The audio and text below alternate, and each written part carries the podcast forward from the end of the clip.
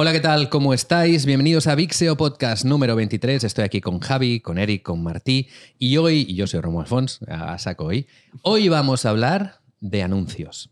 Pero vamos a hablar específicamente de utilizar los anuncios para empujar publicaciones orgánicas que Eric me acaba de decir que esto en Brasil se llama turbinar. Exactamente. Sí, vienen en Brasil, ¿no? Hablan de turbinar, que creo que es lo que le comentaba, que creo que turbinar en Brasil es promocionar, ¿no? Pasa que aquí. Bien, pues vamos a meter la turbina.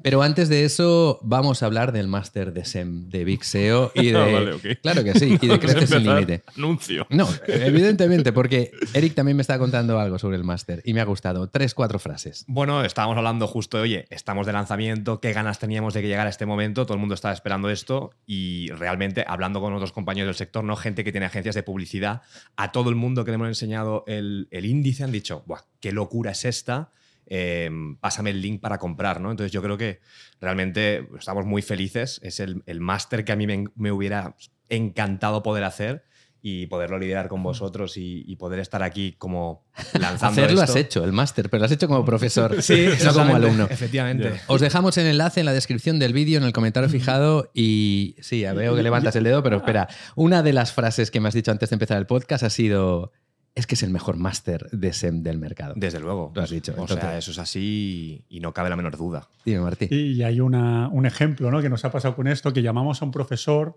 porque hemos llamado a los mejores. O sea, solo tenemos a los mejores. Para cada... ¿Quién es el mejor de shopping en España? Pues hemos llamado a este. ¿Quién es el mejor de TikTok en España? Es al que hemos llamado. Y yo pongo el símil un poco como tenemos a Messi, a Cristiano, a Mbappé, a Neymar, a todos en el mismo equipo. Entonces, llamamos a un profesor y le decíamos, mira, ya están dentro Messi, Cristiano, Neymar, y decían, ah, no puede ser. Les contactaba por privado y todos les decían que sí. Entonces, había muchos profesores que es como, no puedo ser el único profesional o súper experto de, la publicidad en España que esté fuera del máster. ¿no? Ya ha habido un efecto arrastre entre ellos que, como estaban todos, no querían quedarse fuera. Claro que sí, esto es lo que nos pasa también en el deseo. Y ya está hecha la publicidad, vamos a aportar valor, porque ya veo la cara de Javi de. no, no, no, yo seguiría hablando del máster. No sé cómo de interesante puede ser para la audiencia, pero. A mí me parece guay. Es la eh, primera vez que hacemos un máster en colaboración. Hasta ahora habían sido internamente. Encima, entrando en el tema de, SEM, que, yo creo que hay una oportunidad enorme. O sea, hay muchísima demanda laboral. El nivel de, del mercado a nivel de, oferta, ya lo dijisteis vosotros en el último podcast, que era un poco, os dolía la cabeza a la hora de, contratar. Entonces, yo creo que, que está súper interesante y que los dos grandes pilares ya no solo de la captación, sino del mercado laboral en España en el marketing digital son el SEO y el SEM. O sea, es de lo que siempre encuentras ofertas. Yo creo que es un producto que el mercado necesita. La semana que viene sabremos cuánto lo necesitan. Seguro que va a ir súper bien. Muy bien. Y hecha ya la cuña publicitaria, vamos a hablar de esta, no vamos a decir nueva tendencia, porque esto hace mucho tiempo que se, se lleva a cabo, pero sí que en los últimos meses parece que está teniendo un resurgir esto de empujar publicaciones orgánicas utilizando anuncios. Yo tengo experiencia en esto, tú, Javi, también. Además, te has pasado unas cuantas horas conmigo haciendo pruebas y vosotros os dedicáis a esto, tendréis mucho que decir. Así que si os parece, bueno, pues empieza tú, Eric, hablando un poco del por qué se hace esto, por qué vemos que funciona muy bien empujar publicaciones orgánicas, a veces incluso mejor que anuncios hechos expresamente pensados para vender, que es como contraproducente, ¿no? Sí, a ver, a mí me parece súper bueno lo que está pasando ahora en el mercado y es que igual que teníamos muy claro que el contenido es el rey y hay muchas marcas que se han puesto a generar contenido porque saben que, oye, no solamente vender, sino que estar con tu audiencia y aportar valor sirve y funciona, yo creo que estamos ahora transicionando hacia, hacia otro espacio en el que se entiende que la marca es lo que permanece, que la marca es aquello que nos va a hacer aguantar los negocios y, ser rentables al medio y largo plazo, pero solamente con contenido a veces no es suficiente. Y apoyarte en la publicidad para expandir ese contenido, pues es una estrategia que cada vez está más instalada en el mercado y cada vez funciona mejor. Sí, yo recuerdo, ¿no? Porque ahora está de moda, ¿no? El turbinado, porque se hacen grandes eventos internacionales y, y se plantea el turbinado, que igual es como una capa superior, pero yo recuerdo aquí en el año, iba a decir 2000, en el 2021, 2020, ya hacíamos eso. Turbinamos ya, ya, piñón. Ya turbinábamos, ¿no? Igual no con el grado de, sofisticación que ahora plantea el mercado, pero ya turbinábamos, ¿no? Y, y yo un mensaje que siempre tenía es como cualquier empresa que promocione su contenido orgánico está dando un paso por delante de su competencia. ¿Por qué? Porque hay muy pocas empresas que eh, se plantean, o hay pocas empresas, no sé si muy pocas, pero hay pocas empresas que se plantean invertir en, promocionar su contenido orgánico. Entonces, cualquier empresa que invierta 500 euros ya está marcando una diferencia muy grande con su competencia. Ya no te digo si son 1.000, 2.000 o 3.000, ¿no? Pero promocionar ese contenido orgánico a día de hoy marca la diferencia por un motivo principalmente, porque estás continuamente generando nuevas audiencias. Y al final yo siempre pongo el mismo ejemplo.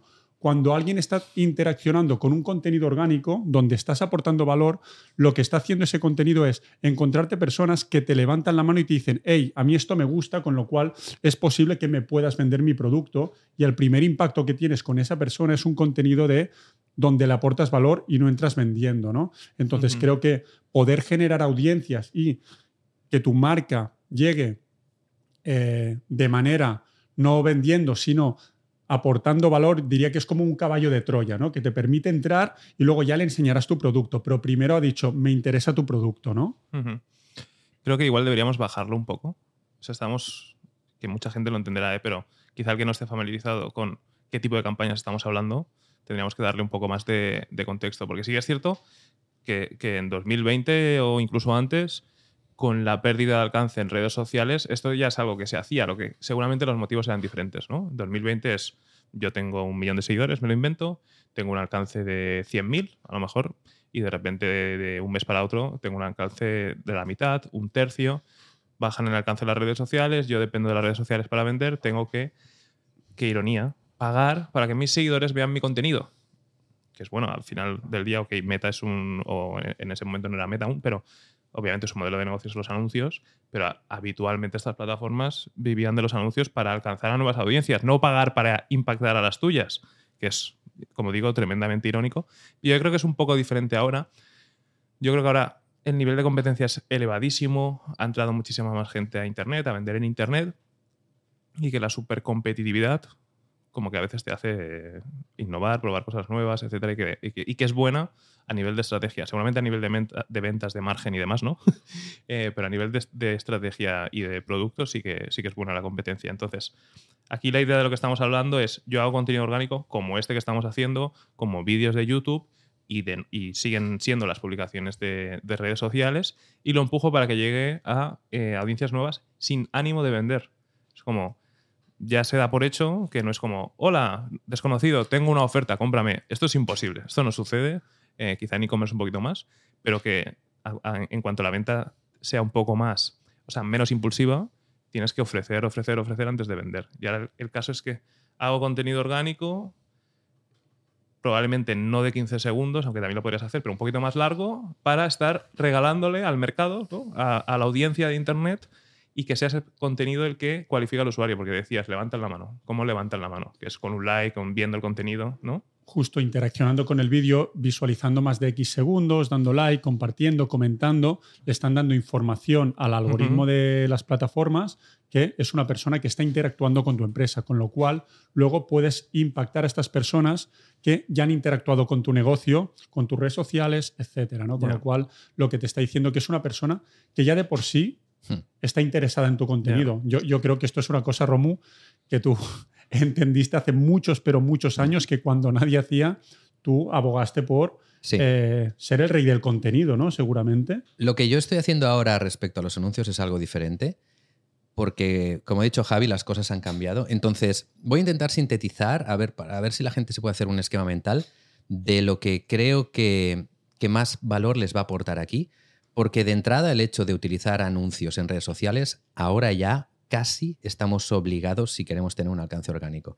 Yo no digo que habrá un 5% de gente que realmente se desenvuelva muy bien en Internet y que pueda atraer a una audiencia sencillamente por cómo comunica, por el producto. Ok, me parece muy Lo más probable es que no seas ese 5%. Es muy posible que no. Con lo cual hay un 95% de personas que si quieren crecer en cuanto a marca, porque cuando tú has dicho el contenido es el rey, a mí rápidamente me ha saltado aquí un pan. No, el, realmente hoy en día la marca es el rey.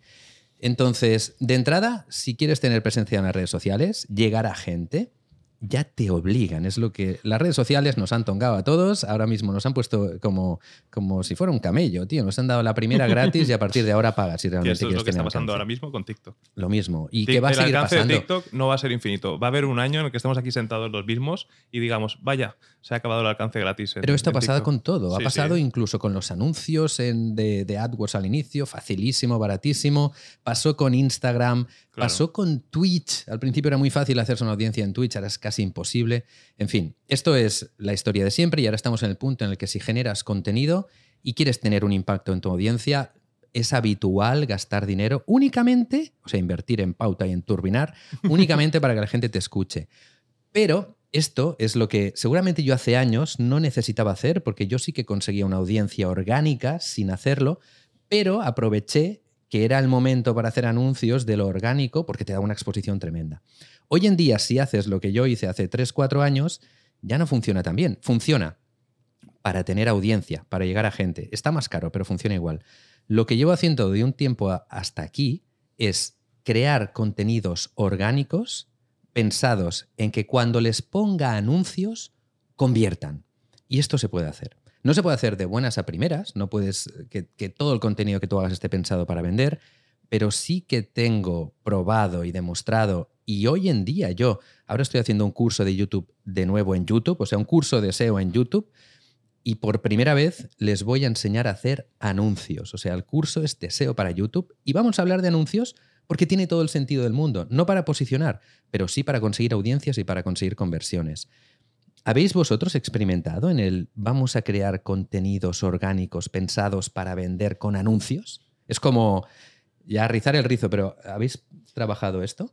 Hemos trabajado, sí que es cierto que, y al final siendo francos, hay según qué tipo de contenidos o de contenidos orgánicos barra que sean anuncios, que tienes que ser muy bueno comunicando, ¿no? Y hacerlo Esto muy, muy bien, ¿no? Porque sí que cuando tú dejas el lead para una masterclass, pues más o menos puedes entender que te vayan a vender, ¿no? Y donde igual hay poco valor, pero luego eh, vas a eh, hay una venta o, o haces una promesa chula, entonces eres capaz de vender.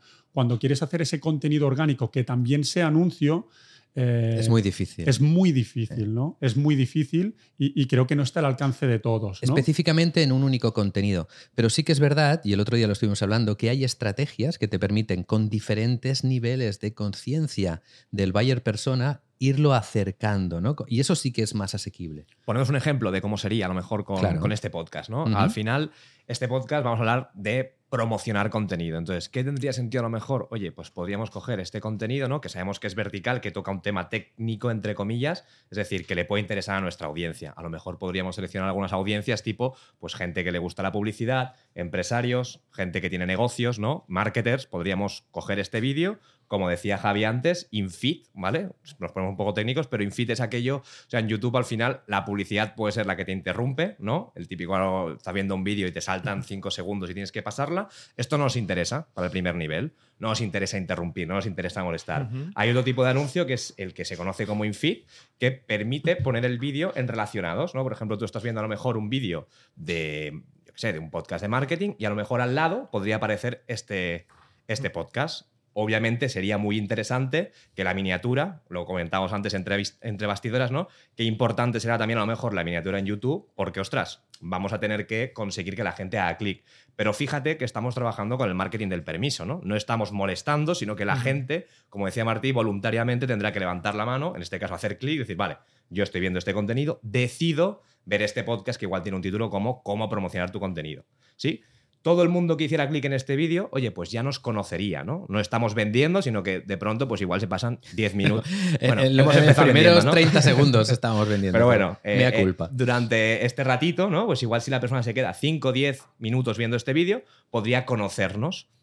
Nivel 1, ¿no? Que decías, hay diferentes niveles, ¿no? Esto es lo que se conocería como el top funnel, tofu, hay 50.000 Ya. formas de llamarlo, pero es gente que no nos conoce, no nos conocen de nada, empezamos con un vídeo de valor. Oye, los hemos encontrado con un contenido técnico que les interesa a, ellos. ¿Qué puede tener sentido? Cosas que hemos probado que funcionan muy bien. El siguiente nivel, es decir, todo el mundo que ha visto este vídeo, y lo interesante aquí es ir probando con todos tus contenidos. Es decir, muchas veces lo que nos hemos dado cuenta es que hay gente que dice, no, es que no me funciona eh, promocionar el contenido. Vale, ¿lo has probado con todos tus contenidos o en aquellos que tú considerabas que iban a funcionar mejor? Otra cosa es que estratégicamente, como decías tú, Romu, oye, voy a construir un contenido ad hoc, a medida, porque tengo una estrategia. Esto es, esto es un tema, ¿no? Porque estoy personalizando el contenido para luego hacer cosas. Pero si yo tengo varios contenidos, lo que tiene sentido es que le des la oportunidad a todos ellos a promocionarlos. ¿Por qué? Porque a veces encuentras un caballo ganador, ¿no? Y ese caballo ganador es el que te trae mucha audiencia. Visto esto, y disculpa que me estoy enrollando, pero sigo avanzando en este embudo, ¿no? Vale, hay una persona que ha descubierto este contenido, lo ha visto un rato, podemos poner anuncios a esta gente. Es decir, todo el mundo que haya visto un ratito este vídeo, le podemos poner otro tipo de anuncio. Este segundo nivel trata de generar confianza. Por ejemplo, para la agencia, ¿qué podría tener sentido? Oye, podríamos seguir diciéndole cosas como mírate otro podcast o, por ejemplo, vosotros tenéis vídeos muy chulos de, de por qué Vixeo, ¿no? De, esta parte de storytelling, de esta parte de... Parte humana, ¿no? Una parte humana, ¿no? De humanizar la marca, justo, Martí.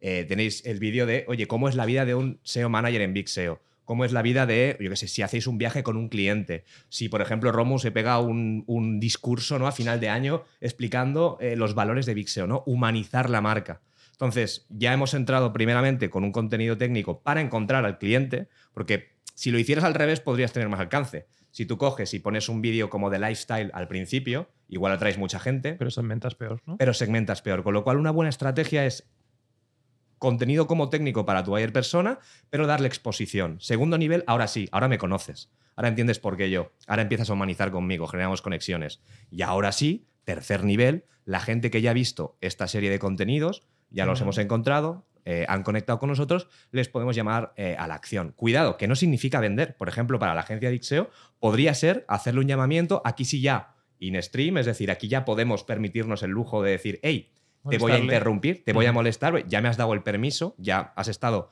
durante un ratito viendo mi contenido y a lo mejor podríamos invitarlos a que se apunten a nuestra newsletter. No tendríamos por qué decirle, oye, llámame, que te voy a hacer una consultoría, sino que incluso podríamos decirle, métete en mi newsletter, ¿no? Y en la newsletter empieza como un nivel más de maduración y. Ah, pero fíjate cómo es el funnel en 2023. Pero es que realmente en 10 años, ¿qué va a pasar? Pero es que no, es un funnel, es crear una infraestructura de mil puertas de entrada y que cada uno elija el camino que quiere. En, mi experiencia y en cuanto he querido crear contenidos orgánicos que, que conviertan, lo he hecho siempre a tres niveles también, porque será, ¿no? Porque, pues porque funciona. El primero es como el descubrimiento, el interés. Es decir, oye, mira, esto a lo mejor te interesa. El segundo es una puesta en marcha. Es decir, esto te ha interesado, ¿sabes que puedes hacer esto? Porque cuando se ponen en marcha, hay un proceso de maduración tremendo esa persona porque descubre, aprende, era algo que le interesaba y ahora ya ha hecho algo. Y el tercero es la oportunidad. Esto que has hecho se puede hacer así, pero es que hay mucho más. Y lo puedes hacer tú solo, de esta forma que yo te enseño, porque está bien darles la oportunidad, porque habrá mucha gente que en ese momento no te querrá comprar, pero sí que le ha interesado eso y a lo mejor de aquí a un año sí que le interesa, ¿no? Yo siempre lo hago. En los últimos vídeos, de hecho, en los dos últimos, si lo miráis, bueno, depende cuando salga este podcast, porque esta semana sale otro vídeo, pero en los dos anteriores que veréis publicados. Siempre digo, lo puedes hacer tú mismo en estos vídeos que tengo en YouTube y si quieres algo que te acompañe de la mano y más profesional, tienes esto otro. Esto en cuanto a tres vídeos, pero he conseguido hacerlo con un único vídeo, tío. Y es una locura, es una pasada. Pero tienes que entender ese vídeo como que pasan por, el, por los tres procesos. Y además, la venta en sí tiene que ser de baja fricción, no puede ser una venta de un coste muy alto. ¿Qué es lo que hemos hecho? Y yo voy a destripar aquí lo que hemos hecho en Vixeo, porque a mí me gusta decir las cosas y que la gente lo sepa. Yo he hecho dos vídeos, uno pensado para que la gente acabe vendiendo la formación de la, comprando la formación de la Armada y otro para gente que acabe comprando la formación de Crecetube. En ambos casos les explico primero con el gancho, el thumbstapper, el, todo, todo metido como, como si fuera toda la teoría de los ads dentro de un vídeo, el dinero decir, oye, ¿sabes qué eh, se puede generar? O mira lo que he generado tal. Primero les enseño. Eso durante los primeros 10 segundos. Ya genera esa curiosidad. Después se lo demuestro. No solo vale con decirlo, sino enseñarlo. Después les enseño cómo. Después, cómo lo van a hacer ellos. Y después, ya, pero estamos hablando de 15 minutos. ¿eh? 15 minutos que tienen una retención casi plana. Y al final les, les explico el que pueden hacerlo ellos, seguir haciéndolo gratis, ¿vale? También les he pedido el email durante, durante el vídeo. Y al final les doy la oportunidad de hacer una compra a precio rebajado. Desde que tenemos la, la opción de poder pagar a plazos, una formación que a lo mejor son 700 euros se te queda en 50, 80 y ahí ya tú decides si le pones, además hay una oferta ahora en activo o no. Con la Armada lo he probado, con CreceTube no, funciona muy bien. ¿Qué es lo que pasa? Cuando hemos impulsado esto, y aquí vamos a seguir destripando cosas, aceptaron la campaña y, era un cañón. Y vosotros lo sabéis. Vosotros habéis visto, habéis visto la conversión de un embudo tradicional bien hecho, que también lo tenemos, y de un único vídeo empujado de forma orgánica. Brutal el vídeo. Además, la gente contenta porque les has enseñado, les has descubierto y a la gente nueva le, interesa y, están agradecidos porque les das la opción gratuita. ¿Qué pasa? Que cuando tú vas mucho en la dirección de clickbait en lo orgánico, que se te permite en lo orgánico, como por ejemplo, cómo ganar 1.500 euros, 2.000 euros ah, haciendo vídeos, a veces no te aceptan esos, esas miniaturas, esos titulares, y tienes que ir reconduciendo, recalibrando y encontrar dónde está la línea en la cual se puede, no, no estás incumpliendo ninguna normativa y sigue siendo atractivo para el público que tiene ese interés. Y cuando encuentras ese punto, es muy dulce, porque se nota. Se nota como a la que le pones un poquito de ad, ese contenido orgánico, y fijaos con lo que estáis consiguiendo con eso. Además de conseguir ventas, estáis generando marca, estáis generando impactos, os estáis consiguiendo leads, estáis aumentando vuestros seguidores en las redes sociales, porque se nota, es una estrategia increíble, difícil de ejecutar y que requiere de, muchas cosas, ¿no? Pero yo creo que hoy en día es lo que nos está convirtiendo mejor. Por encima, seguramente, del email marketing, que es mucho decir, ¿eh? Pero yo creo que esto lo puedes hacer tú. O sea, vienes de años y años y años de generar contenido, de entregar, entregar. Yo creo que para una persona nueva, empieza hoy, venga, voy a hacer un vídeo de media hora. Yo creo que no va a funcionar. Es muy difícil. Pero fíjate que en América, por ejemplo, que es verdad que los costes publicitarios ya son más altos, allí ya, eh, ya no están tanto en la dinámica de captar el lead, sino de hacer VSL o una, una video 6 letter, es decir, un vídeo donde se aporta valor y directamente se vende sin captar el lead, porque no da, los costes no dan para captar el lead, hacer nurturing y luego venderles. Lo que estás presentando tú aquí ahora, que yo creo que, que el que se quede con algunos consejos de los que estás dando es una locura, porque aparte de saber mucho de negocio, yo creo que eres una referencia en cuanto a la creación de contenido. Este destripar lo que estás haciendo es una locura, eh, que es bastante presente y futuro lo que estás explicando, porque como te digo... ¿Sabes lo que estoy pensando? Voy a hacer una masterclass en el máster de esto, ¿os parece? Como ah, habíamos hablado que haríamos una masterclass, creo que esto, porque tengo muchos insights directamente que puedo dar. Es, que es una locura, porque es como un funnel sin fricción, el, como fricción cero, mm. porque ya no solamente estamos quedándonos con lo mejor de los americanos, no, los americanos, los americanos, no. Y aquí también pasan cosas. Al final es, tienes este vídeo dentro de una plataforma, es que es YouTube, y no sacar al usuario de la plataforma es mucho más económico que sacarlo fuera a una página. Con lo cual, si tú eres capaz, como decíamos, de construir un vídeo que pasa por las tres etapas en un mismo vídeo, ¿no? en esa media hora, y promocionarlo desde, desde, el mismo YouTube, lo que consigues es que la visita, es decir, el coste por visita sea muy inferior. ¿no? Entonces, eh, bueno, yo creo que es una locura lo que estás explicando y damos fe de que funciona y, de que genera muchas ventas y negocio. ¿no? Y, y sobre todo porque al ser formato infeed, el usuario no tiene en mente que está viendo un anuncio, sino está viendo un vídeo de contenido orgánico, un contenido donde le están explicando pues cómo funciona YouTube, cómo funciona el SEO para trabajar con páginas nicho. Entonces, no tiene la percepción de decir, no, estoy viendo un anuncio y estoy siendo vendido, sino es como pues el que, yo qué sé, va por la calle y yo, Javi, la camiseta que lleva hoy me gusta, no es un anuncio, pero le puedo decir, oye, ¿dónde la has comprado? Que me quiero comprar la misma, ¿no? Es un poco lo mismo, porque estoy visualizando algo que no soy consciente de que hay una venta detrás porque hay un valor que me están aportando, ¿no? Y creo que también llega un momento donde el usuario muchas veces o cada vez es más reacio a ser vendido. Dependerá del sector, pero en nuestro sector, en el del marketing, la publicidad... Igualmente, igualmente, aunque te des cuenta, porque mucha gente se da cuenta de que les estás vendiendo, la gente está agradecida porque antes les has enseñado algo, les has verificado la validez de lo que les estás enseñando y les enseñas cómo hacerlo. Entonces, ya no es un... Primera que no es intrusivo, como tú dices, no es un anuncio que te pongo en la cara porque no me conoces. Entonces, tú has elegido ver este anuncio, te estás tragando un anuncio de 15 minutos, que cuidado, y encima te estoy ayudando porque, por lo que os he dicho, ¿no? porque tienen esa dualidad de gratis o de pago. Entonces, el usuario tiene una percepción muy distinta. Por eso os decía que os ayuda, va en la misma dirección de la marca. Que las video sales letters típicas, habituales, sí que cantan mucho porque van directamente a todos los sesgos psicológicos porque no quieren que se pierda ninguno, porque la inversión es muy cara y tienen que... En este caso, como es orgánico está pensado para orgánico, la inversión es mucho menor, los costes se reducen un montón, las conversiones aumentan y me gustaría que pudiéramos discutir hasta qué punto esto lo puedo hacer yo, lo pueden hacer otras marcas, porque yo sí que creo que lo pueden hacer más marcas. A ver, más allá de las habilidades que necesitas, tienes que ser una máquina de la retención.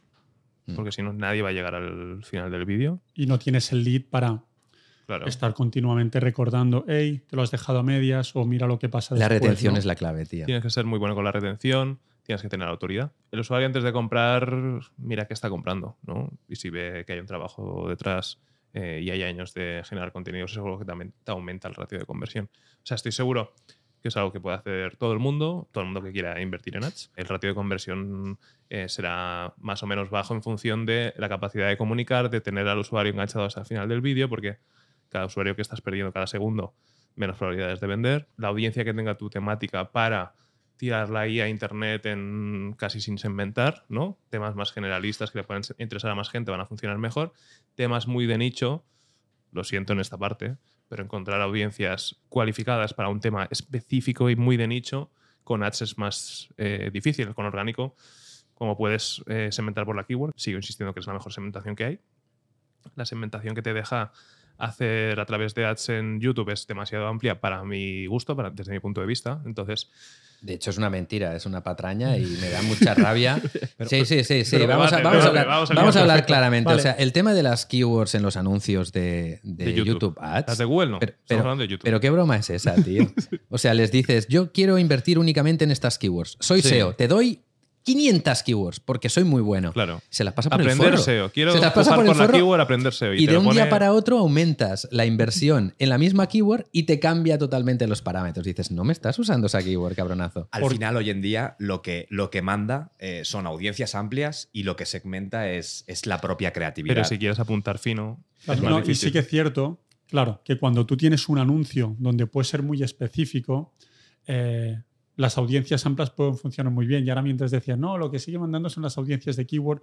Sí, porque tu primer anuncio ya es un poquito, o sea, tu contenido ya es un poquito más genérico, aunque sea técnico, con lo cual igual trabajar audiencias amplias, estás pidiendo que se viene en un vídeo de 15 segundos, ¿no? Hay de 15 minutos, con lo cual sí que es difícil igual tener esa retención en una audiencia que sea muy, muy masiva. Al final también hay que entender que cuando tú trabajas con keywords, no es como cuando trabajas en Google, en Google Search ¿no? o en SEO, donde tú dices, quiero trabajar esta keyword, estás trabajando con audiencias y trabajas con las keywords. Pero podría ser lo mismo, lo que pasa es que YouTube no quiere. Si, si, YouTube dije, seguramente porque le falta volumen. Y para poder venderte a quien sea, porque hay keywords en, en YouTube que tienen mucho volumen, pero hay otras que no. Seguramente no es por eso, Javi. ¿eh? Es por eso, es exactamente por eso. Y, porque no, y no quieren que tú puedas tener la posibilidad de dejar de invertir porque de las keywords que estás poniendo, que además que YouTube no te dice, o sea, Google en este caso te dice la demanda de Google, porque todo el mundo va a lo mismo, a buscar, y no te dice la demanda de las keywords en YouTube.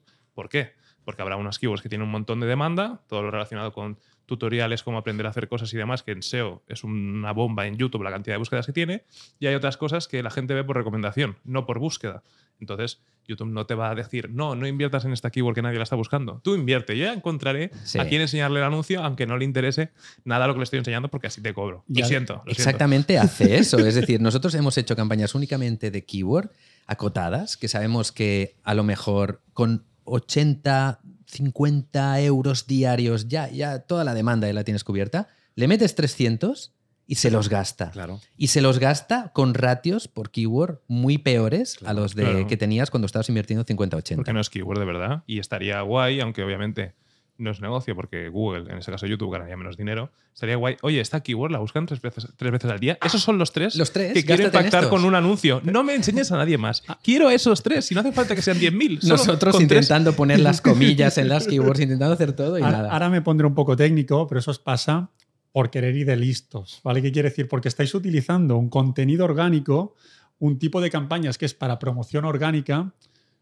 para meter un gol a Google. O sea, estás hackeando un poquito el algoritmo, con lo cual. pero, sí, pero no puedes segmentar por conversión. claro.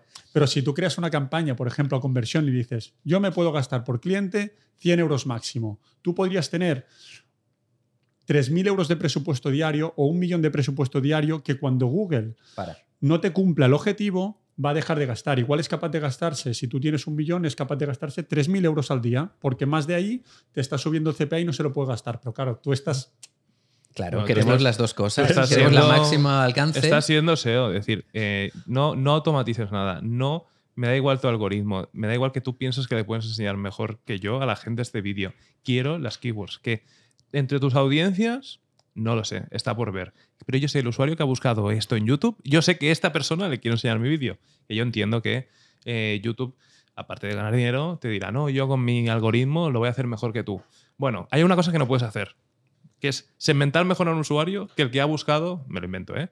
Em, cómo aprender SEO en, YouTube. Es como, es que esta persona que ha buscado esto, yo sé que quiere, que le interesa el, el contenido. No se lo enseñes a gente que encima puedes ver el listado de keywords. Y es horrible que yo entiendo que esa gente tiene unas cookies, pero cuando ves el listado de, de keywords y ves ahí Miley Cyrus, Bad Bunny y tal, digo, esta gente está escuchando música. No es el momento de impactarles, quiero impactarles solo cuando buscan aprender SEO.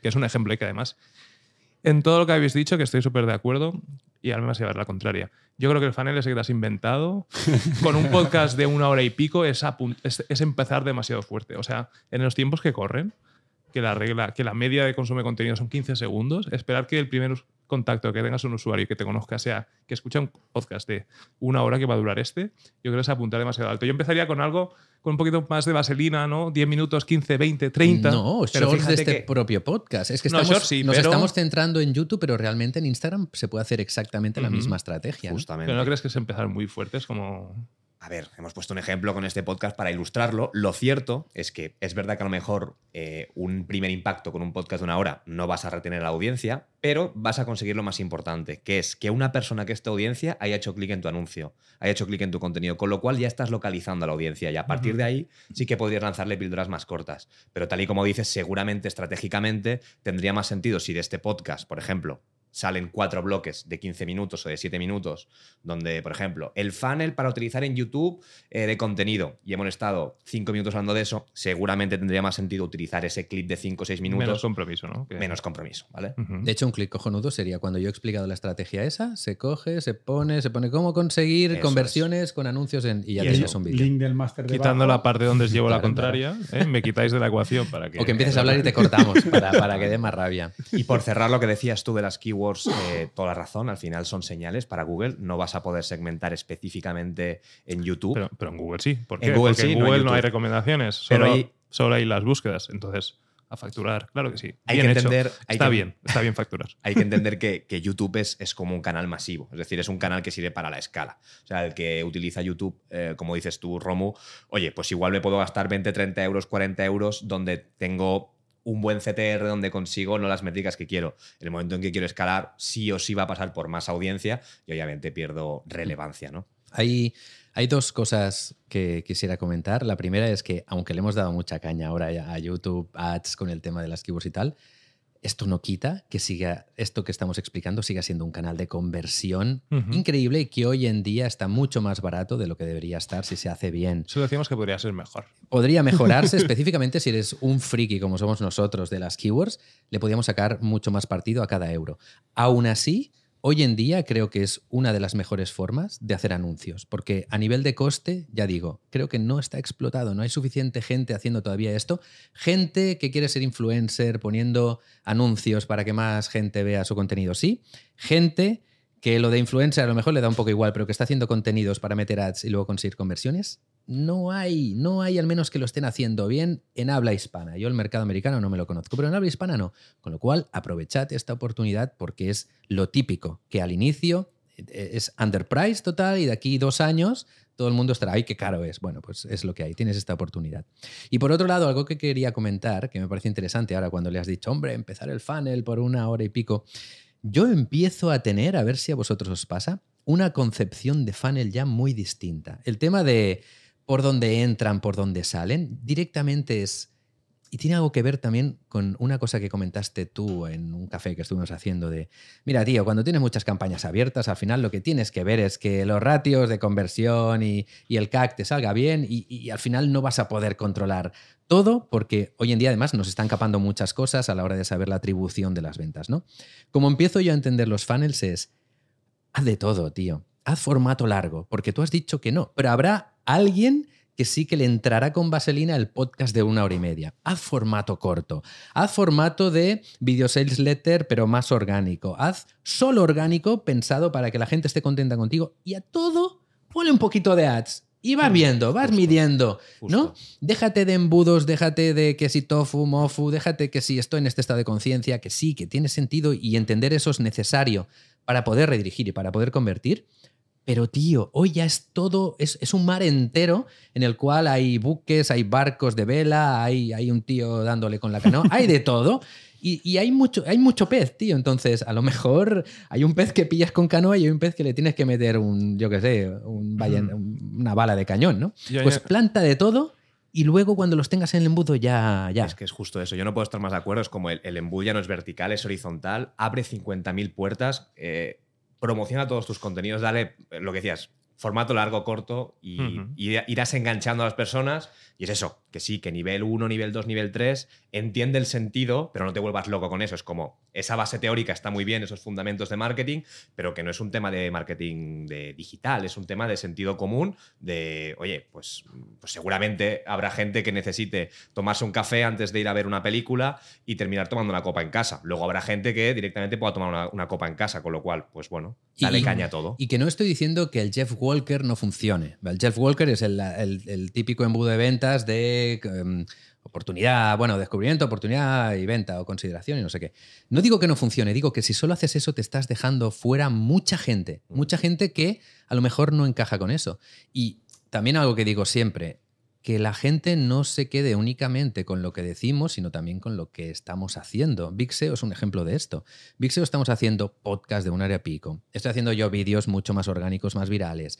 Estamos haciendo una newsletter, estamos haciendo shorts, le estamos metiendo anuncios a esto, lo de más allá. Estamos haciendo Jeff Wall, que es todo, todo, todo el ecosistema está en marcha y por eso luego pasa lo que pasa. O sea, yo sí que creo que tienes que hacer todo, pero no sé si tienes que empujar todo con ads en la medida en que, en la mayoría de los casos, la inversión es limitada. O sea, si tienes el dinero por castigo y puedes empujar todo con ads, adelante, no te cortes. Pero si tienes que medir tu inversión, ver el retorno, poner la inversión allá donde tiene más retorno, pues yo, por ejemplo, de todo lo que hacemos en, en Vixeo, a los podcasts no le metería ads. Y de hecho no lo hacemos. Yo, sí quiero, yo te lo digo. yo digo, pon ads, pon ads. Hay lugares, creo, hay contenido mucho más entry level, ¿no? Como para una persona que no te conoce, que le puede llamar la, la atención que que escucharnos a lo mejor una hora y pico sin saber nada de nosotros. Porque yo también pongo en el lado del usuario y digo, a lo mejor no lo haría. Seguramente cuando descubro un podcast, que no escucho, o sea, escucho siempre los mismos, pero cuando le doy una oportunidad de podcast nuevo es porque he visto una píldora en Reels, una en TikTok, me llama la atención el invitado o el clip ha sido extremadamente bueno y luego voy al podcast. Si ves un anuncio, quizá me costaría más porque ahora mismo le das una patada a una piedra y sale un podcast. Entonces, verlos todos es imposible. Quiero que te estás. Ya de entrada te digo, para el 24 en el 24 vamos a probar de meterle ads al podcast. y creo que te estás tú proyectando en la gente, tío. Hay mucho tipo de gente y es verdad que al final no va a tener el mismo retorno una entrada que otra. Pero la mejor, primera, te vas a llevar sorpresas como me las he llevado yo haciendo estas historias de hacer vídeos y decir, hostia, me está convirtiendo más un vídeo orgánico. Que no te lo esperabas para nada. No me lo esperaba. yo tampoco, ¿eh? Si yo lo digo, sí, a ver, aquí nadie es Tony Stark, no somos todos súper listos, pero la mejor forma de descubrir estas cosas es ir probando. Y, y segunda, que además de que te llevará sorpresas, luego está la parte técnica, luego está el saber de, anuncios de SEM para decir, aquí vamos a cerrar o aquí nos funcionan bien los vídeos de, yo que sé, audiencias y en este keywords y, y tal. Y vas afinando ese mar que acaba siendo tu embudo de ventas, que no es tanto un embudo ya, sino es lo que tú dices, es como más plano.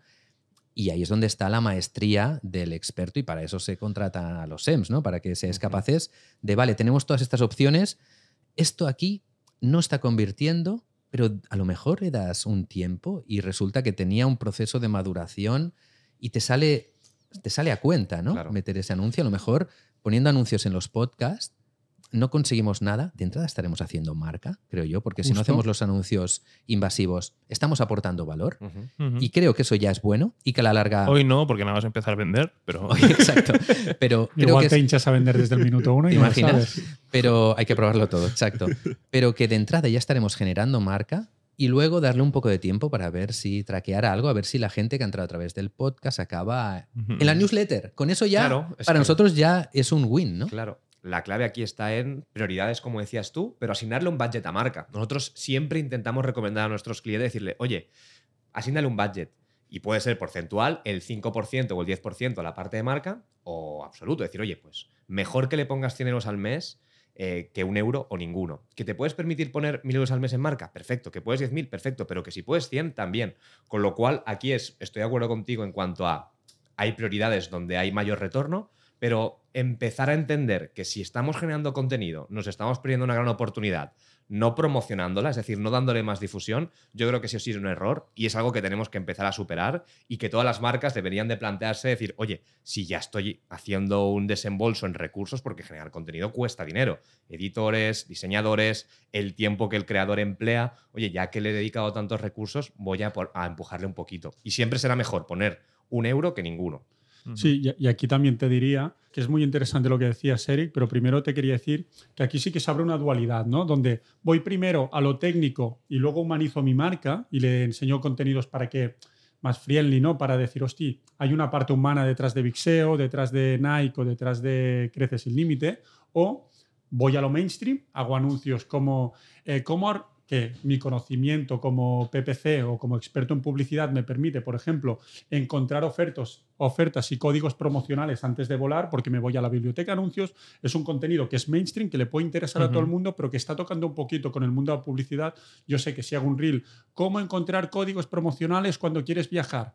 Entras a la biblioteca, es un contenido muy viral y luego ahí les hago el contenido más técnico entonces, tienes las dos opciones. Me voy primero al mainstream y los intento aterrizar o me voy a lo técnico y luego los intento eh, meter dentro de, mi marca. ¿no? Entonces, sí que es, hay que encontrar un poco el punto de equilibrio. Seguramente a nivel de ego, y ahora ya hablo de ego, cuando alguien saca un podcast y tiene súper técnico y si hay 200 visualizaciones, te puede entrar negocio, pero bueno, muchas veces entra una parte de ego de decir, joder, yo tengo un podcast, tío, para que me lo miren 200 personas. Usted depende de que sea. Cuidado, cuidado. 200 personas es la hostia, ¿eh? Javi, en un momento de brillantez, me dijo algo que se me ha quedado grabado. ¿Ah, sí? A ver, me va a sorprender a mí mismo. Igual ya no me acuerdo y digo, no, eso yo no lo he dicho. de nuevo de ti mismo. ¿eh? Dijiste, no hay nada de bueno en lo mainstream. ¿Te acuerdas? Sí, eso, de eso sí que, sí que lo recuerdo. No sé si estábamos en Brasil, en Lituania o no sé, en algún viaje de estos, pero dijiste, no hay nada. Yo estaba ahí en plan de, bueno, el alcance y tal y cual. dijiste, si es que no hay nada bueno en lo mainstream. Estábamos hablando del podcast de Vixeo, ¿no? Porque sabemos hacer contenidos mainstream. Ya, quizás es el podcast que, el, que, creo que hemos hecho bastante más mainstream por pillar la ola, que es el de el primero de ChatGPT que es el único podcast que no ha escuchado nuestra audiencia, sino que empezó a recomendar YouTube, que tiene 50.000 visitas, y como todo el mundo quería escuchar hablar de ChatGPT, el feedback hicimos, muy... un, hicimos un mainstream bastante más mainstream antes. ¿Te, acuerdas? Que ya lo hemos borrado. Eso sí que fue mainstream, que llegó a que 600, 800 mil visitas. No sé. Iba para el millón. Una locura. Y lo O sea, sabemos hacer contenido mainstream, pero de forma. O sea, hemos decidido no hacerlo, al menos en el podcast, porque creo, queremos y creemos que es mejor nuestro podcast dirigido a un público bastante más específico que intentar abrir demasiado el abanico. ¿Por qué? Porque haciendo específicamente si le metes anuncios. Porque cuanto más mainstream es, más gente te entra que te intoxica la percepción del trabajo que estás haciendo. Ya no únicamente el embudo y el open rate, sino comentarios, eh, temas de marca, porque si tú eres un podcast que habitualmente habla de marketing, pero consigues atraer a la masa, y esto le ha pasado también a muchos influencers, em, hay casos en los cuales se ha estirado demasiado, y además son marketers a los que le ha pasado, se ha estirado demasiado, y como son marketers, saben hacer marketing, han hablado de todo, lo han hecho muy popular, y al final a la gente, cuando publicas algo de lo que realmente tú haces o a lo que te dedicas, a toda esa gente que has atraído con algo mainstream, le están molestando. Dices, ah, este contenido no me mola, y es más tóxico que beneficioso. ¿no? Hmm. Entonces, hay que tener muy claro hasta qué punto hacemos ese contenido mainstream, porque a lo mejor sí, el tema de cómo conseguir cupones para viaje está muy bien, pero tiene, Porque cuando metes anuncios, tío, a las cosas, es peligroso si no se hace bien, ¿no? Específicamente si estás haciendo contenido pensado para el público masivo. Puede ser que te ayude a conseguir muchos leads, pero puede ser que te perjudique la marca. Entonces, el punto del mainstream, del saber conectar, del llegar a gente, a cuánta gente, en qué punto, en qué tipo de contenido, es algo que hay que saber hacerlo muy bien también. Pero son diferentes enfoques. Seguramente ellos, bueno, o dependiendo del proyecto, ellos dirán, tú dame tráfico. Ya yo luego los inventaré o tal, y cuanto más tráfico mejor, así encuentro más usuarios. Tú a lo mejor lo ves desde el punto de vista de llevo muchos años creando contenido, yo sé que tener mucho impacto reputación. afecta a tu reputación. Luego toda esta gente cuando le cuente mi película, muchos van a tirar, van a decir qué cojones es esto, de qué me estás hablando si yo vine por otra cosa, ¿no? Entonces, supongo que es la perspectiva de, bueno, yo me dedico a, buscar audiencias y en un mar de peces ver a cuántos puedo pescar y tú luego tienes que aguantar a los que no, los que no has pescado. Sí, sí, pero estamos hablando, por ejemplo, de, por ejemplo, de publicar algo que es un contenido orgánico en Facebook impulsarlo. A lo mejor ese contenido, si lo dejas únicamente como orgánico, le llega a la gente que realmente le interesa tu contenido. Bueno, a la gente que le interesa tu contenido, al, 6% al que Facebook le enseñará tu contenido y que le interese que te sigue, vas a tener comentarios buenos. ¿Vale? Ahora le pones anuncios y flipas lo que va a pasar ahí. Y aquí pasa una cosa que es como, igual que se habla que cada vez las plataformas publicitarias necesitan menos segmentación a la hora de anuncios porque el algoritmo está muy entrenado, donde se está empezando a revertir un poquito las situaciones en el contenido orgánico. ¿Qué quiere decir? Si yo tengo un contenido eh, a nivel de anuncio, que es como, pongamos, una masterclass para abogados para cómo captar.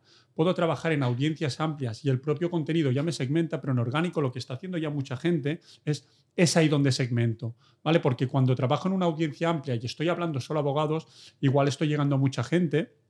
En cambio, si tengo un contenido en contenido orgánico solo para abogados y lo promociono a audiencias de abogados, solo está llegando ese contenido que es orgánico, pero que puede haber una venta detrás porque le estoy diciendo, hey, tres tips para un abogado para captar online, ¿no? Y no hay venta, ¿eh? Simplemente, entonces, si yo ahí sí que segmento, estoy, estoy llevando ese contenido orgánico solo a personas que les interesa, ¿no? Puede ser algo mainstream, pero para un nicho muy concreto del mercado. Entonces, ahora, por ejemplo, hay gente en TikTok, también en, en, en Insta y en Facebook, pero en TikTok, por ejemplo, que la clave está más en las audiencias que en los anuncios, donde ese mismo anuncio tiene un rendimiento muy distinto en una audiencia que en otra. Cuando, en, cuando voy directamente a hacer publicaciones o promoción de anuncios, que ya voy a una captación directa, es cada vez menos importante la segmentación, pero en contenidos orgánicos parece que vuelve a, cobrar una importancia la, segmentación que había dejado de tener. En este caso, em, por ejemplo, yo sí que veo una diferencia que, bueno, se lo comenté una vez a Paula en este podcast, que aunque TikTok ahora el alcance sea enorme, el, llevar muchos años con una plataforma optimizando un algoritmo se nota. O sea, a mí me da la sensación, y quizás es eh, una percepción, pero vosotros me diréis, que tú haces un contenido orgánico que acaba teniendo mucho alcance porque es muy bueno. No hablo de anuncios, ¿eh? eh simplemente en orgánico, si se hace, si tiene mucho alcance en, Instagram, el feedback y la audiencia es mucho mejor que la de TikTok. Siento que Instagram sabe mucho mejor a quién enseñarle el contenido que, TikTok. Y lo ves en el recibimiento que tiene ese contenido, las interacciones, lo que dice la gente. Nosotros pues vamos haciendo reels y demás, seguramente no todo lo que deberíamos. Y cuando algo se hace viral en Instagram, obviamente siempre hay un porcentaje de gente que, está en Internet y tiene que participar como se participa en Internet, ¿no? que es eh, vomitando constantemente. Pero hay otra gente que es como, hostia, qué chulo esto, seguramente mucha gente que no te conoce. En TikTok, es en plan, no sé si es que es como Twitter, que es el estercolero de Internet, pero es que cuando un contenido tiene mucho alcance, es como, vale, le has dado mucho alcance porque a la gente le, le interesa, pero le interesa para mal. Es como, no es la audiencia correcta y esto Em, en el podcast anterior, que es un enfoque que nadie me había dado, dijo Juan esto. Es como, vale, es que no es lo mismo una empresa que lleva 10 años optimizando su algoritmo que una empresa que acaba de empezar y que lo mismo puede pasar con el tema de los anuncios. Y otro tema que quería, que quería añadir también es como em, que lo estamos dejando por evidente, pero quiero hacer una mención a que lo importante que es hacer buen contenido. O sea, todo lo que estamos hablando, si el contenido que haces es una mierda, primero haz buen contenido, ¿sabes? Porque da igual que sean anuncios o contenido orgánico. Si, si los reels que estás haciendo, si las, los vídeos o el podcast que te has montado es una auténtica mierda, da igual los anuncios que hagas o lo mucho que intentes hacer SEO, que hay una capa por encima y que creo que hay muchas empresas en el 2023 que no lo han entendido. Lo importante que es hacer contenido que tú verías, contenido que sea bueno. ¿Con cuántos clientes trabajáis Y nosotros también. Que mm, nosotros como a veces nos quedamos más en el tema de web y demás, pero cuando es que intentas echar un cable con YouTube, a los clientes de la agencia me refiero, hay una de empresas gigantes corporativas, burocráticas, haciendo un contenido más malo en YouTube, que no entienden cómo funciona ni la plataforma, ni quién es su audiencia, ni lo que le interesa, y están haciendo ahí contenido corporativo, full marca, cero valor, y es como, no, ¿cómo hago que este contenido tenga alcance y visitas? Es que el contenido es malísimo. O sea, hay una capa por encima de, antes de todo esto, tío, haz un contenido que sea la hostia para tu sector y que sea bueno. Es que eso va muy unido con lo que he dicho yo antes. Cuando tú creas un contenido orgánico y tiene alcance, es porque a la gente le está interesando de lo que hablas. Si tú haces un contenido de mierda, como tú has dicho, orgánicamente no va a tener alcance. El problema está cuando ese contenido de mierda le metes el alcance de los ads ahí es cuando realmente hay mucha gente diciéndote esto es una mierda, esto es una mierda o cualquier chorrada. bueno, no es que lo dijo de los dos en el, último podcast que viniste, que es más gente va a oler tu mierda. ¿no? Exacto. Entonces, tiene mucho que ver la calidad del contenido. Es que esta estrategia, al final yo lo que quería decir con, con mi intervención de antes es que esta estrategia es muy buena, pero cuidado, que si la haces mal, te sale el tiro por la culata. Es que es te huele en la mierda. Te la mierda fuerte. Es que es como todo, ¿no? Porque se lleva diciendo mucho tiempo que el contenido es el rey, sí, pero el buen contenido, ¿no? Porque claro, luego ves agencias de marketing haciendo reels de ¿qué es el ROAS? ¿Tú crees que alguien un clásico, ¿eh? Agencia de SEO. Primer contenido público. ¿Qué es el SEO? Ya, claro. Que, la gente que está buscando hoy quién es qué es el SEO te va a pagar un fee de 500, de 1000 de, o 300, da igual lo que cobres. Sí, justo es esto, ¿no? Es como el contenido es el rey, ya, haz buen contenido. Y creo que lo decías tú. Es un contenido que tú verías, ¿no?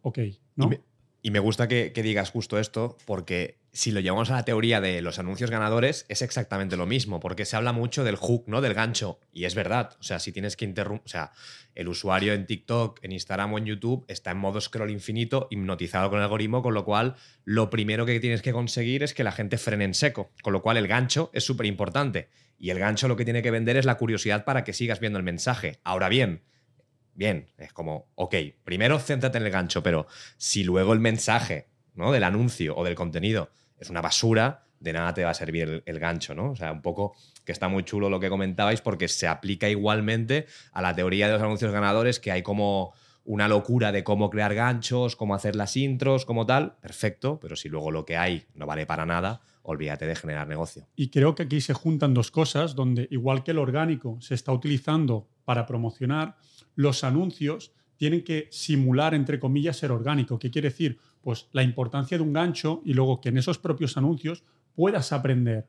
¿no? Y buscar varios enfoques. Igual es un anuncio donde tú puedes aprender y yo te aporte valor, aunque tenga una llamada a la acción al final, que ese anuncio de por sí solo digan, hostia, está guapo. Y si no aprendes, que sea divertido o sea distinto, ¿no? Lo que siempre decimos, ¿no? contenido o entretiene o enseña o poco más. Pues lo mismo a nivel de anuncios. ¿Cuántas personas nos han escrito, seguro que a vosotros os pasa o a nosotros, después de los anuncios del máster de SEM? Diciendo, hostia, qué anuncios de puta madre. Luego no sé si venderemos mucho o poco. Pero no. Al menos el anuncio está gracioso. No, no gracioso, pero quiero decir, a nivel de, de marca, el impacto es muy distinto. Y aquí, pues haré la. Estoy buscando cinco empresas en Barcelona que quieren facturar 10 cifras. Eres, eres penoso. sí, sí, sí, sí, Dilo, dilo, dilo. Ese anuncio, ese anuncio no sé quién fue el primero en hacerlo, pero se está estilando mucho ahora. ¿Por qué? En plan de. Para que no sientas que. Como que te están vendiendo algo, sino que te están buscando. Me recuerda a los a los anuncios de, la aseguradora esta que no me acuerdo, que el logo era rojo, que decía, estoy buscando gente con todos los puntos en el carnet. ¿no? Es como producir el efecto contrario. En lugar de, oye, te voy a vender algo, no, tienes, que, tienes que venir tú a mí. Son sesgos psicológicos. Y cuando lo hace el primero, igual está bien. Cuando todos los impactos, da igual quién te está impactando, es el mismo, es como ya está a nivel de marca, estás fuera del mercado. Igual tienes anuncios que enfocan un poquito más a la marca, igual el ratio de conversión o el coste por lead en primera instancia no es tan bueno, pero tu percepción de marca cambia en el mercado. ¿no? Y creo que es una cosa también muy importante que a veces hacer anuncios que aporten valor, sacrificas un poquito de performance a corto medio plazo, pero el impacto de marca es muy distinto. Esa es la clave, ¿no? Que a veces se nos olvida que la publicidad es masiva y como decías tú, el rey, ¿no? La, la reina es la marca y ostras, aprovecha tus anuncios para desarrollar el alma y la esencia de tu, de tu empresa, ¿no? Yo creo que aquí vosotros sois referencia en cuanto a cómo construís anuncios y todo el mundo reconoce claramente los anuncios de Big SEO. Entonces, eso es a lo que debería... si supieran la planificación que hay en los anuncios. No, sé si es bueno o malo, ¿eh? Romo, hay que hacer anuncios del máster de SEO. Vale, graba. Javi, ¿qué? Me, duele la cabeza. ¿Cómo estás? dame. O sea, es, pero está en la teoría de ser distinto. Al final es eso. ¿Sabéis por qué me estaba riendo mientras estabais hablando vosotros dos? Porque os habéis puesto a hablar de anuncios como anuncios, no tanto de impulsar orgánicos, em, sino cuando estabas hablando del thumb stopper o de, conseguir que la gente pare cuando está haciendo scroll en Instagram. Me reía, tío, porque a ver qué. Me ha parecido en la cabeza como una idea, a ver si estáis de acuerdo o no. Cada vez la línea entre lo que es un contenido orgánico y lo que es un anuncio es más difusa, es más cercano ambas cosas, en el punto en el que tiene que funcionar bien. Es decir, hacer el, anuncio patético y pestoso de, tienes un problema, yo te lo soluciono. No estamos hablando de eso, sino estamos hablando de anuncios que no le molestan a la audiencia, que consiguen retener la atención. Y me reía porque yo justamente esta semana, este jueves, voy a sacar, bueno, el jueves de la semana pasada, si estás viendo este podcast, un vídeo en el que explico cómo conseguir retener a la gente y tiene la misma teoría que los anuncios. En los cinco primeros segundos, ya no en los 15 como antes, ni en el minuto como hace tres años, en los cinco primeros segundos tienes que conseguir igualar las expectativas que has generado con el titular y con la miniatura en YouTube. Esto sacando conclusiones de, y diciendo el propio MrBeast de cómo realmente consigue retenciones planas y que la gente no se vaya. Y haciendo un paralelismo entre lo que necesitan los anuncios y lo que necesita el contenido orgánico, es que es muy similar. Entonces tiene mucho sentido que si tú generas contenidos orgánicos pensando para que funcionen bien con anuncios, se parezcan mucho a, lo que tiene que conseguir un anuncio en sí, ¿no? Entonces, eso, ¿qué os parece? ¿Creéis que cada vez más se está se está desvaneciendo esta línea entre lo que es orgánico y lo que es anuncio? ¿O los anuncios que están pensados más con una idea orgánica funcionan mejor que los anuncios pensados como únicamente conversión? ¿Qué opinión tenéis? Yo creo que sí, ¿no? Y al final, eh, porque tanto el contenido orgánico como los anuncios compiten por lo mismo, que es por la atención de las personas, con lo cual la atención de las personas se capta de la misma forma. No es como, no, como es un anuncio, la atención es distinta. No, incluso tienes que ir más al límite en los anuncios, puede ser, porque estás pagando por esos cinco primeros segundos. Y por ejemplo, en YouTube, la gente va con el dedo cargado para darle a saltar anuncio.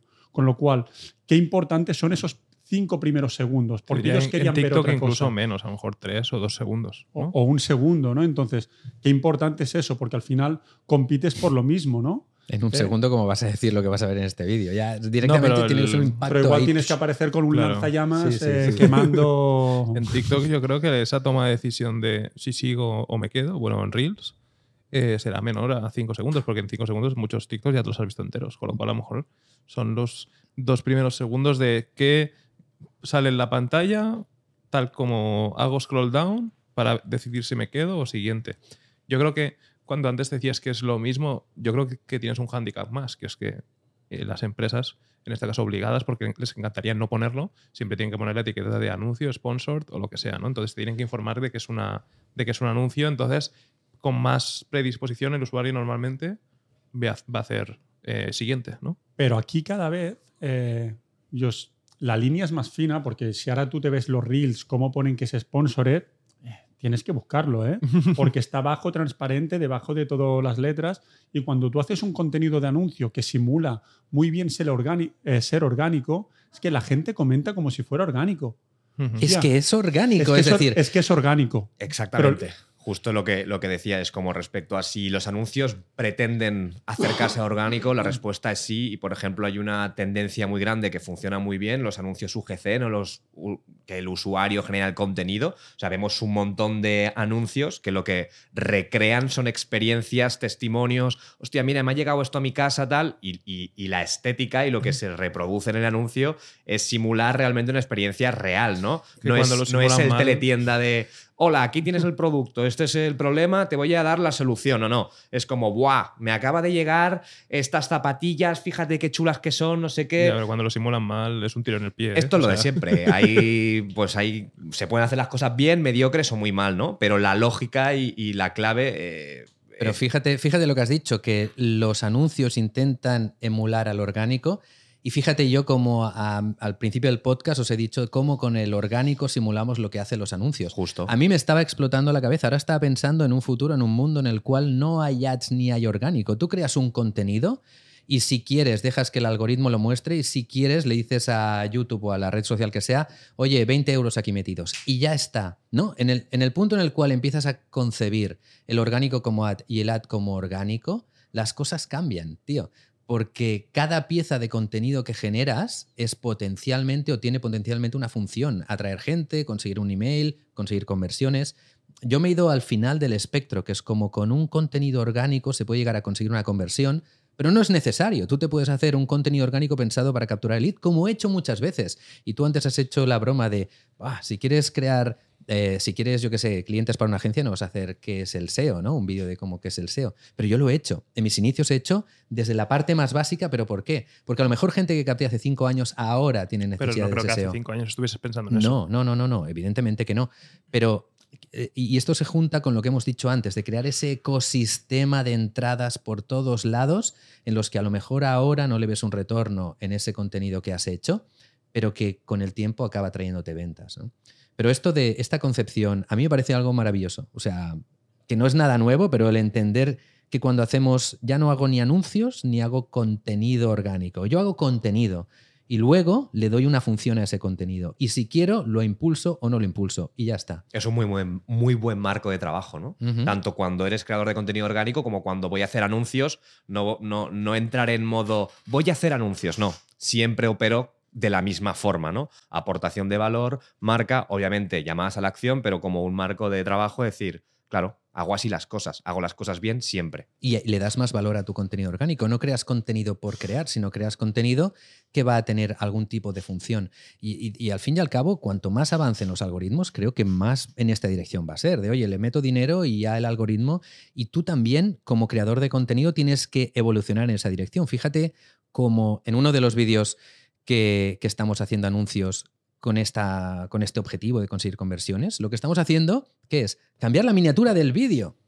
Tío, en plan de vamos a mejorar y vaya cambio tiene cuando, cuando encuentras la miniatura, pero es del orgánico, amigo, sí. del orgánico.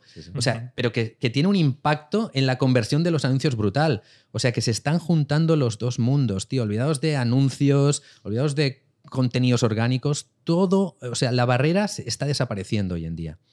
Me parece una reflexión bonita, ¿no? Aunque la haya dicho yo, que sea feo que yo lo diga. Para terminar, el hecho de que esa barrera entre orgánico, que haced contenidos, pero antes de hacerlos, pensadlos para que lo queréis, porque a lo mejor le vais a meter dinero y os llevas una sorpresa. Justo, y que es optimizar ¿no? tu tiempo y recursos. Es como si todo está preparado para ser promocionado y todo lo que promocionas está preparado para generar valor, ¿no? El- Ganas. Ganas. Ganas. Sí o sí. Oye, pues eh, yo con esta reflexión final solo me queda decir a la gente que si queréis aprender más de SEM y de anuncios, tenéis el máster de SEM aquí enlazado en la descripción del vídeo, en el comentario fijado. Muchas gracias a todos por vuestros aportes, por estar aquí. Parece que yo sea únicamente el host, ¿sabes? Aquí. Y, y dejad un, dadle like, suscribíos y yo qué sé, ¿tenéis canal de YouTube? Sí, yo creo que cuando salga este Pues podcast. dejaremos el enlace para Sí, que os dejaremos sigan el también. enlace. Y si no, creadlo aunque no tenga vídeo. Eso es. Y, y ya está. Y como siempre, fijaos no únicamente en lo que decimos, sino también en lo que hacemos. Porque hacemos tanto que no nos da tiempo de explicarlo todo. Yo quiero acabar poniendo la contraparte, que a veces copiar todo no es bueno. O sea, meterle un poco de criterio porque es muy gracioso y pasa bastante porque nos copian todo. Pasa bastante que nos copian también lo que no funciona. Sí, sí. Que Sí, no está es- mal, que ha es- pasado hace, hace poco esto. es sí. lo malo, ¿no? Que cuando copias y copias y copias, meterle algo de criterio y, o con las cosas que nos sintáis cómodos, no os gusten, no las copiéis, porque desde el otro lado, cuando haces una prueba, que aquí se hacen muchas, testeas algo, sale mal y luego ves a competidores copiándolo, es como, joder, te estarás llevando parte de lo bueno, pero también te estás llevando lo malo, con lo cual, Y adáptalo, porque lo que le funciona al otro a lo mejor a ti no te funciona Sí. o haces el sí, ridículo. ¿no? estáis haciendo los anuncios demasiado parecidos. A lo mejor O sea, nosotros hacemos broma y tú das pena. Puede Sí. ser. Porque no eres gracioso, no pasa nada. Ya está. No Pero pasa puedes nada. hacer otra cosa que, que te pegue más, ¿sabes? Claro. O sea, copiar, sí, yo muy fan, Puede ser aburrido. de muy fan de, de copiar, de ver lo que funciona. Si no lo hicieses, estarías cometiendo un error. Mm. Pero copy-paste, copy-paste no. Eh, cámbiale un par, de, un par de líneas, cambia un poco la broma. Eh, o no hagas bromas si no te pegan. es meter un par de modificaciones. Sí, es el mundo de, locomotoras y vagones, lo que decimos siempre. Pues muchas gracias, gente, y un saludo al del coche, como siempre. Chao, chao. Chao, chao. Hasta luego.